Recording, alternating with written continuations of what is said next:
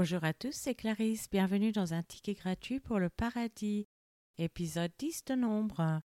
Aujourd'hui, cet épisode concerne la restitution d'Israël avec les trompettes d'argent du tabernacle.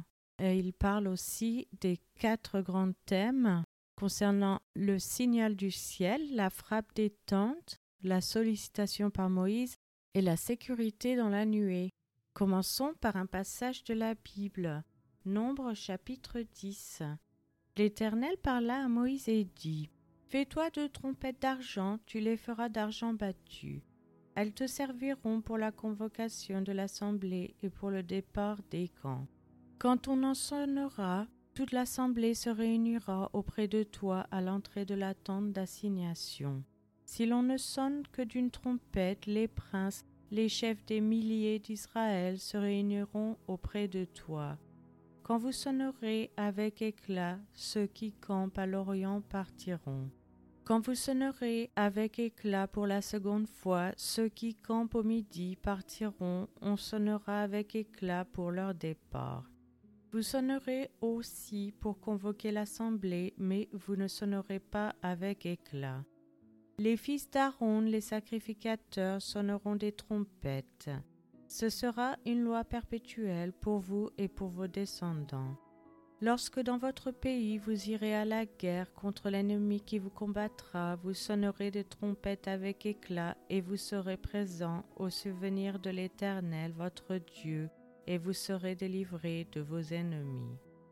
Dans vos jours de joie, dans vos fêtes et à vos nouvelles lunes, vous sonnerez des trompettes en offrant vos holocaustes et vos sacrifices d'action de grâce, et elles vous mettront en souvenir devant votre Dieu. Je suis l'Éternel votre Dieu. Le vingtième jour du second mois de la seconde année, la nuée s'éleva de dessus le tabernacle du témoignage. Et les enfants d'Israël partirent au désert de Sinaï selon l'ordre fixé pour leur marche. La nuée s'arrêta dans le désert de Paran. Ils firent ce premier départ sur l'ordre de l'Éternel par Moïse. La bannière du camp des fils de Juda partit la première avec ses corps d'armée. Le corps d'armée de Juda était commandé par Nachon, fils d'Aminadab. Le corps d'armée de la tribu des fils d'Issachar par Nethanéel, fils de Tsuar.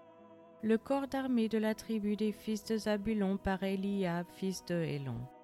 Le tabernacle fut démonté et les fils de Gershon et les fils de Merari partirent portant le tabernacle. La bannière du camp de Ruben partit avec ses corps d'armée.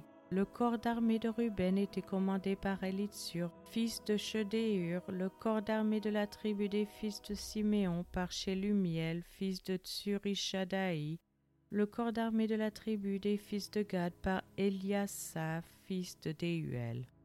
Les Kéatites partirent portant le sanctuaire et l'ont dressé le tabernacle en attendant leur arrivée. La bannière du camp des fils d'Éphraïm partit avec ses corps d'armée.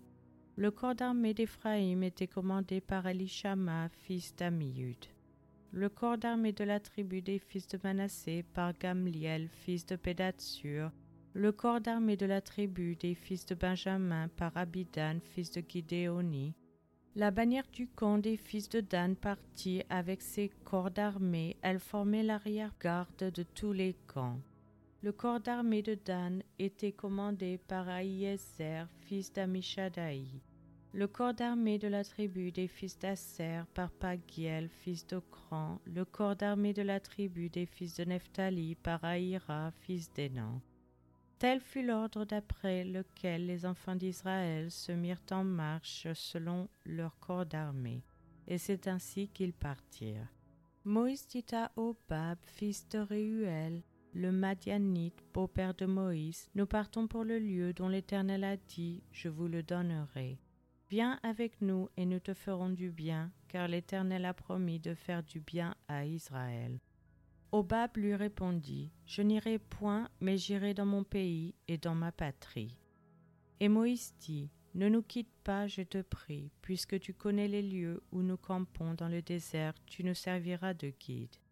Et si tu viens avec nous, nous te ferons jouir du bien que l'Éternel nous fera. Ils partirent de la montagne de l'Éternel et marchèrent trois jours L'arche de l'alliance de l'Éternel partit devant eux et fit une marche de trois jours pour leur chercher un lieu de repos. La nuée de l'Éternel était au-dessus d'eux pendant le jour lorsqu'ils partaient du camp. Quand l'arche partait, Moïse disait Lève-toi, Éternel, et que tes ennemis soient dispersés, que ceux qui te haïssent fuient devant la face. Et quand on l'a posé, il disait Reviens, Éternel, aux myriades des milliers d'Israël. Je vous remercie à tous d'avoir écouté. C'était Clarisse dans un ticket gratuit pour le paradis.